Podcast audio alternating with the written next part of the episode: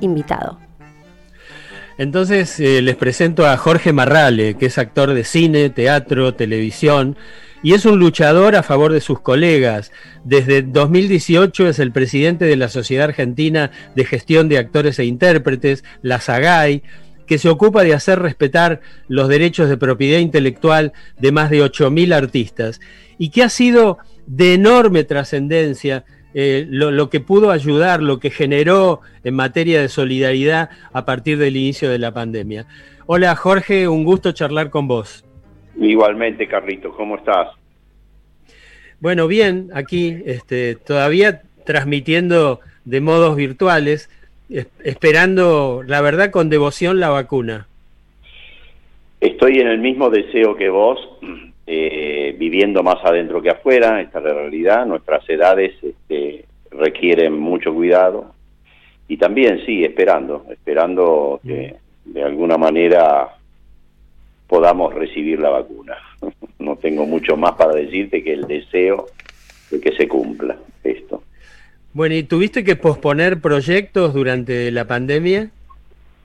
Y bueno, sí, en realidad eh, un viaje que íbamos a hacer con el vestidor al Festival de Colombia, que lo íbamos a hacer en abril, y el inicio también en abril, en la mitad del abril del año pasado, de lo que es este la historia de, la muerte de María Marta García Belsunce.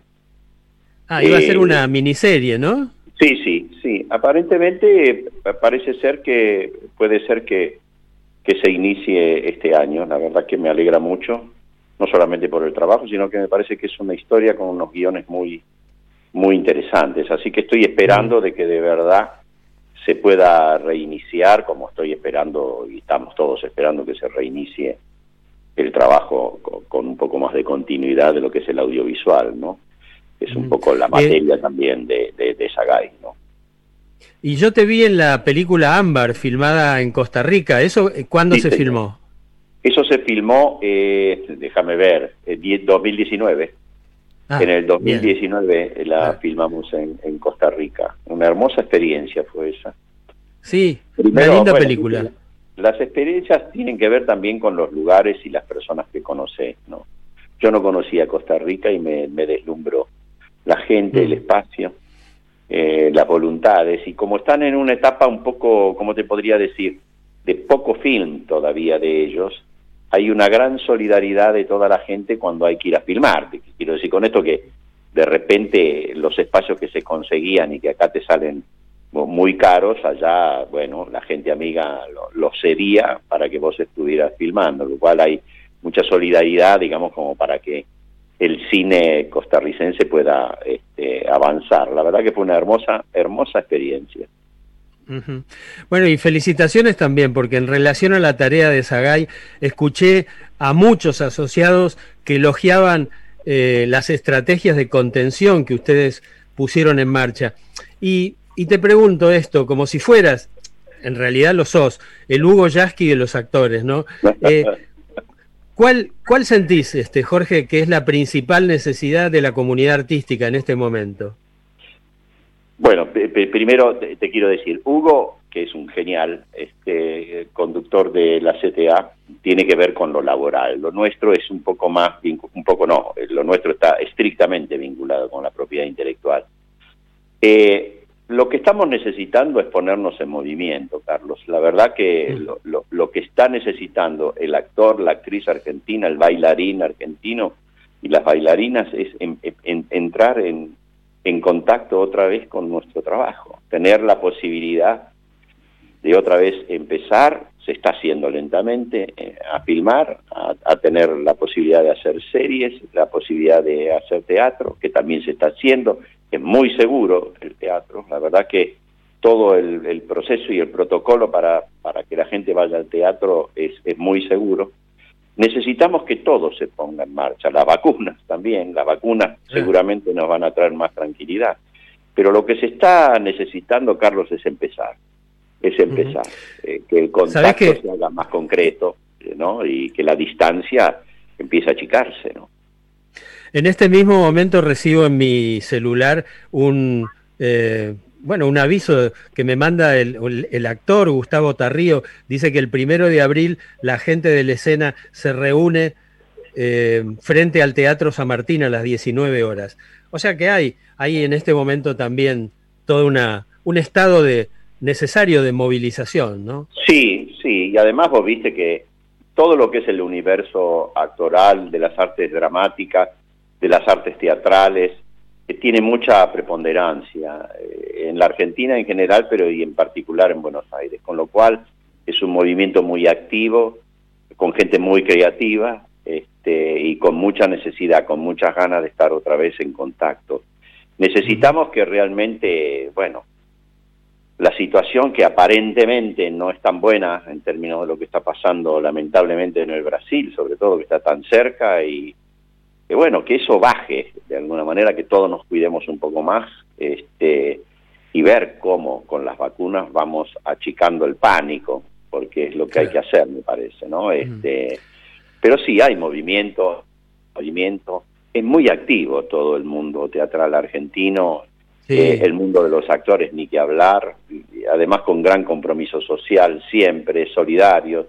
Vos que hablabas de Sagay y demás, Sagay hizo un gran movimiento, es cierto, pero lo que hay que tomar en cuenta es cómo la colaboración también vino de los socios de Sagay, de los compañeros y de las compañeras, no de la dirigencia nada más. Ellos tuvieron una actitud muy solidaria, se sumaron a llamar por teléfono a compañeros y compañeras que estaban en dificultades económicas, o sanitarias en términos de por ahí de medicamentos y demás, lo cual a mí me confirma otra vez más, ¿no? El, poder que tiene eh, solidario y además de, comunicación, ¿no? Eh, todo el mundo actoral. Yo, a ver, uno está triste eh, por la pandemia y por las necesidades, pero feliz de pertenecer a un colectivo tan activo. Y eh, estamos hablando con Jorge Marrale. Eh, Jorge, te convocamos a esta charla por varias cosas. Algunas ya las mencionamos, pero también porque hoy se celebra en el mundo el Día Internacional del Teatro. Eh, cuento esto, es una fecha instituida por la UNESCO a partir de 1954 y es una fecha propicia para que una figura emblemática proponga un mensaje a sus pares. por ejemplo, ¿Qué mensaje querrías mandarle a tus compañeras y compañeros de la escena hoy, eh, en, esta fecha y en un tiempo que sigue siendo difícil? Primero, no bajar los brazos, saber que el, teatro nos cobija, no solamente las salas que a veces están despobladas porque, bueno, hay que tomar distancia y distancia social, pero que el teatro nos cobija siempre, siempre está ahí como una especie de mano materna que nos sostiene todo el tiempo, nos sostiene en la pasión, en el deseo y en la necesidad de compartir con nuestra gente nuestros, nuestras fantasías, nuestra creatividad. El teatro no, no, no hay pandemia que lo pueda, eh, ¿cómo te podría decir? No, no, no, no hay pandemia que lo pueda dañar. Nos mm. puede dañar a nosotros no poder estar arriba de las tablas en el sentido de, que hay algo de la comunicación, de lo que nos fluye por la sangre, que hay veces que se corta, pero no hay un trombo en ese sentido, ahora que se habla tanto de, del trombo y, no, no, no, eh, circula igual la sangre y estamos en un circuito con el teatro permanente. Es cuestión de pasar este momento y que no baje la energía creativa, porque el teatro siempre nos va a cobijar. Así que lo que deseo es eh, estar atentos para saltar al escenario en el, en el mejor momento, en el momento en que también se requiera nuestra necesidad de estar ahí y que el público nos acompañe. Así que bueno, todo, todo lo que yo deseo, Carlos, es siempre con la esperanza de que esto se va a acabar y que vamos a volver. No vamos a volver igual. Sido de eso, porque estamos todos atravesados por algo que cuando uno está en peligro de muerte, y cuando el peligro de muerte no es porque te toca en una localidad, porque hay, qué sé yo, una peste, sino que está la humanidad en ese sentido, eso no es gratuito. Eso influye y estoy seguro que nos va a tocar en algún lugar. Y creo que tal vez las manifestaciones que vengan tengan que ver un poco más vinculado a lo que nos pasa como humanos, ¿no? Frente a esta que siempre el teatro pudo hablar de eso. Me parece que es el lugar ideal, especial, ¿no? Para la espiritualidad y para, para concebirnos de una manera más solidaria, sabiendo que a todos nos puede pasar lo mismo, ¿no? A todos nos puede pasar lo mismo. Hoy estamos todos que expectantes a ver qué pasa, ¿no? Mirando los números eh, de los contagiados, de los que se van, a los que nos podemos despedir y demás. Bueno, nos pone en un lugar muy muy conmocionante y hay que tomarlo en cuenta. Por eso el cuidado es para poder continuar, pero continuar siendo mejores, ¿no? Ese es el cuidado, salir de esta para ser mejores. Bueno, es un lindo mensaje el que dejas. Y le cuento a los oyentes que allá, a lo mejor lejos, el joven Marrale estudiaba ingeniería, pero un día dejó y se inscribió en el Conservatorio Nacional de Arte Dramático, de donde egresó para empezar a trabajar en la Comedia Nacional en el Teatro Cervantes. Y a partir de allí nunca paró. Y lo que te pregunto si es cierto que te deslumbró una actuación de Victorio Gassman y, que eso le dio alas a tu vocación. Sí, sí, la verdad que sí. Siempre me pareció que todo, bueno, vos y yo fuimos testigos de un cine italiano maravilloso en los 60, este, que fue muy nutritivo para nosotros, porque hay algo de la cultura del otano con nosotros que está muy, muy cercana y la podemos convivir eh, tranquilamente. Y sí, sí, sí, sí, Gassman a mí me pareció uno de esos baluartes latinos, ¿no? Porque bueno, los ingleses tenían a, qué sé yo, a Laurence Olivier y, y a otros tantos, Richardson y demás, ¿no? Y los tanos tuvieron a ese maestro que para mí fue Vittorio, ¿no? Vittorio me parece que estuvo en un plano este, también como un maestro de, teatro único, este, especialísimo, gran actor de teatro y un excelente, excelente actor de cine, ¿no? Sí, yo lo amé, lo amé y lo sigo respetando muchísimo. Y hay veces que escuchás, si te metes a veces en alguna cosa de, de, mm, de YouTube, este recitando la Divina Comedia, ¿no? Es absolutamente delirado lo que hace, es maravilloso, sigue siendo maravilloso.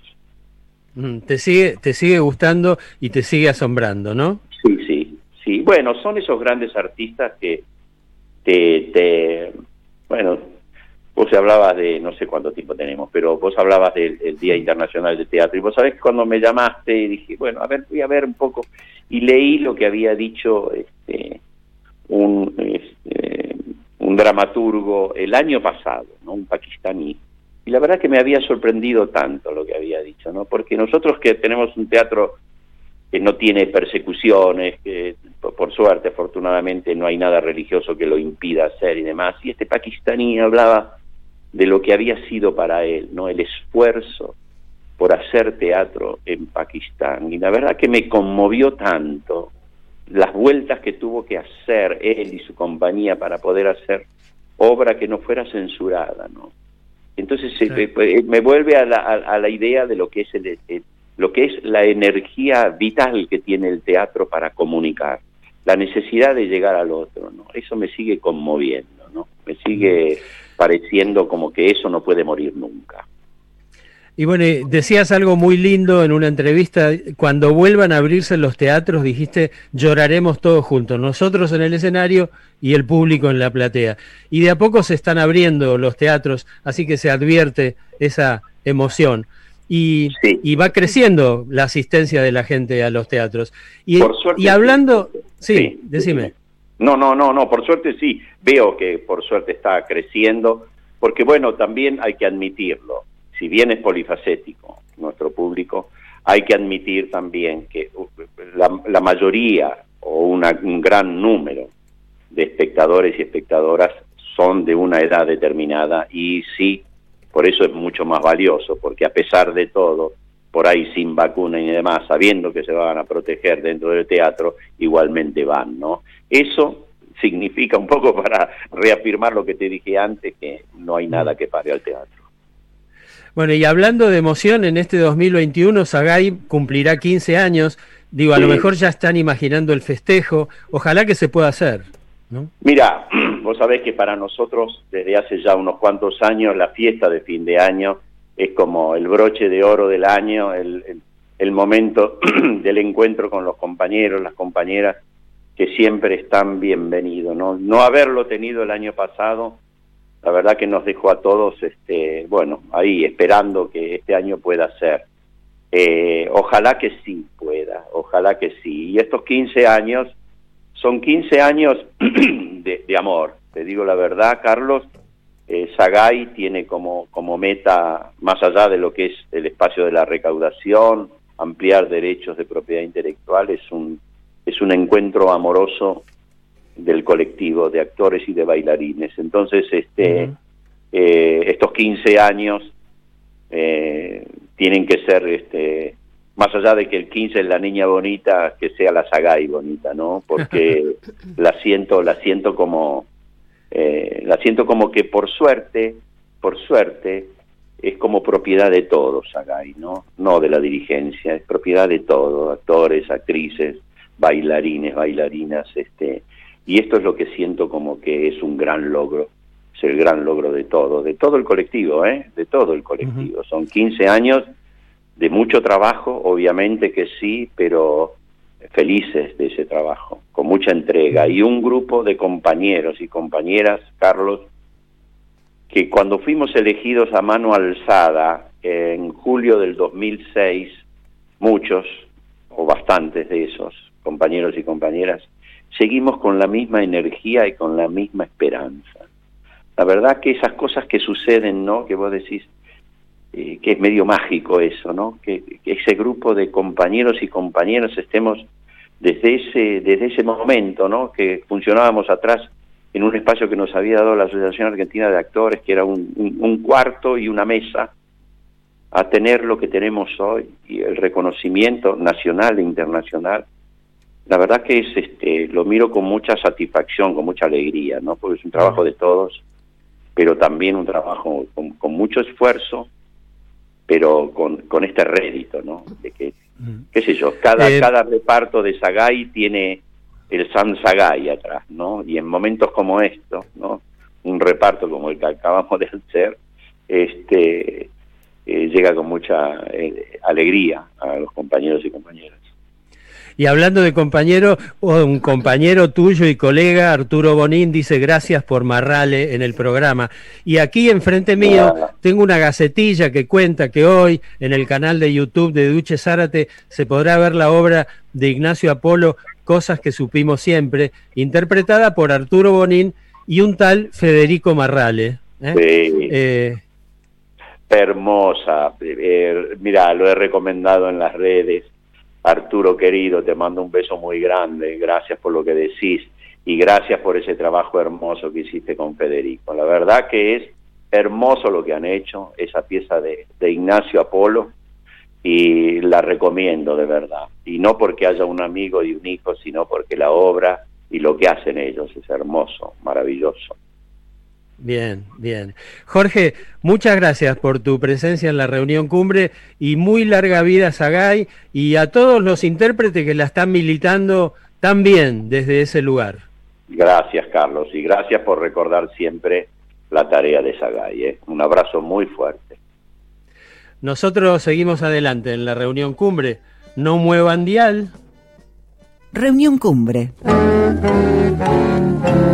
Es una reunión pero cumbre. Invitados con encanto y opinión.